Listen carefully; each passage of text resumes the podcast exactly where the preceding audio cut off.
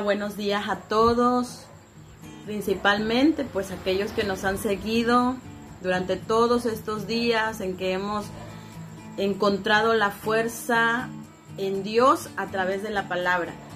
Hoy muy especialmente quiero dirigirme a todos aquellos que se sienten tristes, que se sienten desesperados. Ayer también vimos un tema, un devocional, bueno, hoy vimos un devocional acerca de la ansiedad y de la depresión también, pero quiero hablar directamente a aquellos que han perdido esa motivación, esa alegría, ese entusiasmo y que están tristes. Quiero decirte que el gozo del Señor es nuestra fortaleza. Nehemías en una ocasión le habló al pueblo, en Nehemías 8:10 dice que le habló al pueblo y le dijo, no os entristezcáis porque el gozo del Señor es nuestra fuerza. Yo quiero decirte lo mismo a ti. Es normal que durante todo un tiempo de encierro, durante todo este tiempo de aislamiento, eh, vayamos perdiendo la motivación. Es normal que vayamos perdiendo la energía y el entusiasmo de realizar las actividades que tenemos que hacer sobre todo porque las tenemos que hacer en casa. Eh, muchos estamos acostumbrados a ir y venir y hacer muchas cosas. Eh, en mi caso, pues eh, salgo de fuera muchas veces durante todo el año y tenemos muchas, muchas cosas que hacemos fuera, así como el deporte también, ejercicio, muchas actividades y con todo esto eh, todo eso ha cambiado, es una nueva rutina, una nueva forma de vida que tenemos ahorita y pues que hay que adaptarse a todo esto, el tiempo que tenga que durar, que tardar. Ahora, ¿cómo le vamos a hacer para poder ir viviendo, para poder ir, porque tampoco se trata de ir aguantando la respiración y sufrir cada día. Precisamente quiero hablarte. Tenemos que tener el gozo de Dios en nuestra vida. Y eso no significa que tenemos que andarnos riendo todo el día, pero sí significa que podemos tener paz, que podemos tener tranquilidad y que podemos tener el gozo de Dios, que quiere decir la motivación, el corazón, el espíritu para hacer cada una de las cosas que tenemos que hacer no podemos abandonar las responsabilidades que tenemos en casa, nuestras ocupaciones, nuestros compromisos. No podemos abandonarlos. Yo te invito a que no bajes la guardia. Yo te invito a que si comenzaste con toda la fuerza y toda la actitud este tiempo, tus actividades, incluso aquellos que son de nuestra iglesia local o de las iglesias Mar de Vida Abundante y que iniciamos esta cuarentena, eh, de fe, con toda la actitud, viendo los devocionales desde temprano y compartiendo y todo. Yo te pido que no bajes la guardia, no es fácil, tampoco para nosotros es fácil tener esta constancia, pensar, estudiar lo que vamos a compartir, pero tenemos que hacerlo y tenemos que adaptarnos a esta forma de vida que eh, estamos viviendo y tenemos que tratar de hacer todo lo mejor que podamos y sobre todo mantener la actitud. Ahora, ¿cómo vamos a mantener la actitud? Este tiempo de estar en casa puede orillarnos a hacer cosas que no son correctas. Si tenemos, eh, si no nos ocupamos de las cosas que tenemos que hacer, si no estamos cumpliendo con nuestras actividades, con nuestros compromisos, si estamos abandonando nuestras actividades, vamos a ser tentados a hacer otras cosas y muchas de ellas pueden llevarnos a hacer cosas incorrectas porque nos vamos vaciando, vamos vaciando nuestra vida eh, de las cosas que normalmente hacemos y ese vacío se tiene que llenar y a lo mejor se puede llenar de algo que no es correcto. Y aquí va lo importante y lo interesante es que muchos, muchos, muchos creyentes pues iban a la iglesia, estaban ahí al, pie, iban a los grupos de extensión, estaban recibiendo palabras, estaban en la oración los miércoles y quizá ahora, pues con todo esto de que se suspendieron las reuniones, que se, se cancelaron, pues la gente ya no está haciéndolo en su casa.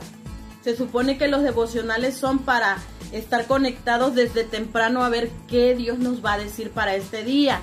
Y muchos ya han estado bajando la guardia. Todos esos vacíos que tú estás dejando en tu vida, de alguna u otra forma vas a buscar la manera de llenarlos. Y quizá en ese tiempo, en, esa, en ese momento, puedes caer en algo incorrecto.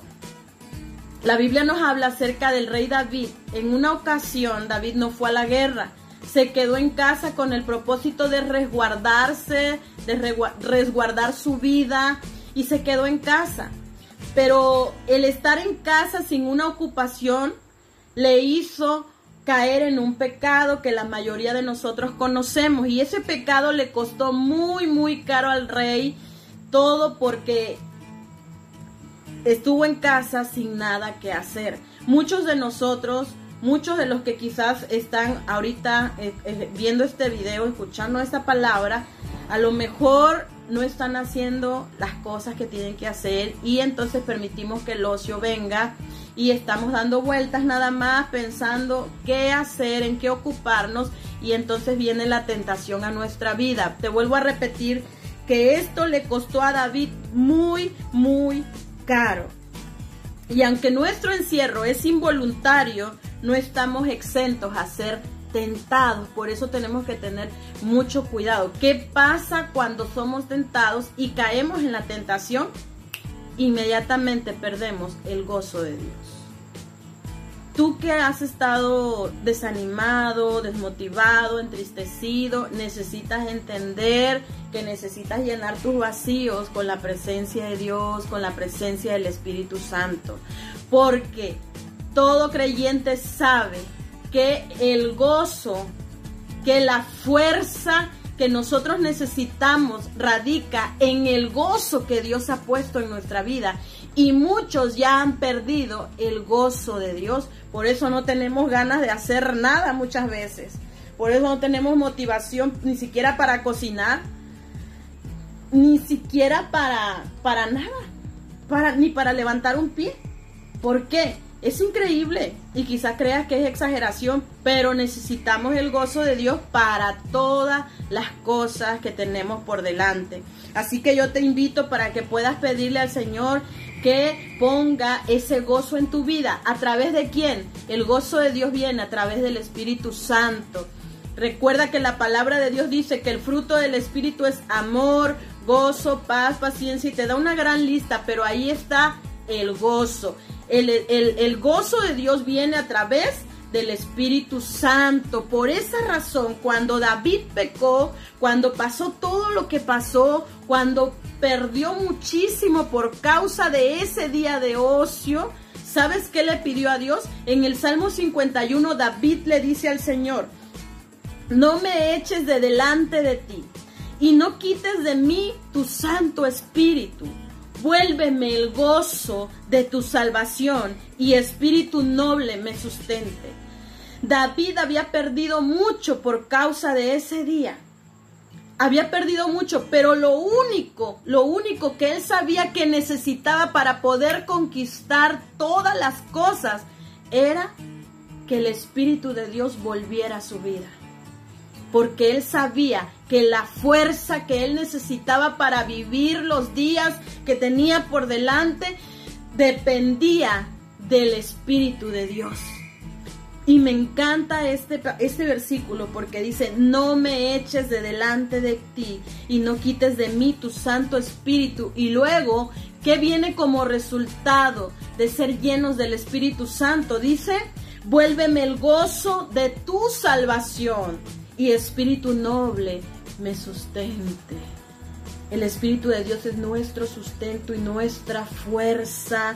Y cuando el Espíritu de Dios viene sobre nosotros, tenemos toda la fuerza, todo el ánimo, toda la motivación para poder vivir los días que vienen, para poder hacer las cosas que tenemos por delante. Yo quiero decirte que tengas ánimo, que no te entristezcas, que el gozo del Señor es tu fortaleza, que te necesitamos, que tu familia te necesita, aunque quizá no te lo digan, pero te necesitan, que la iglesia te necesita, que México te necesita con todo lo que tú eres. Y necesitamos que te pongas de pie, necesitamos que tengas energía, necesitamos la fuerza que solamente Dios puede poner en tu vida porque esto todavía no se termina. Hay mucho más para ti. Así que ánimo este día y recuerda que el gozo del Señor es tu fortaleza. Dios te bendiga y sé feliz este día, no te entristezcas.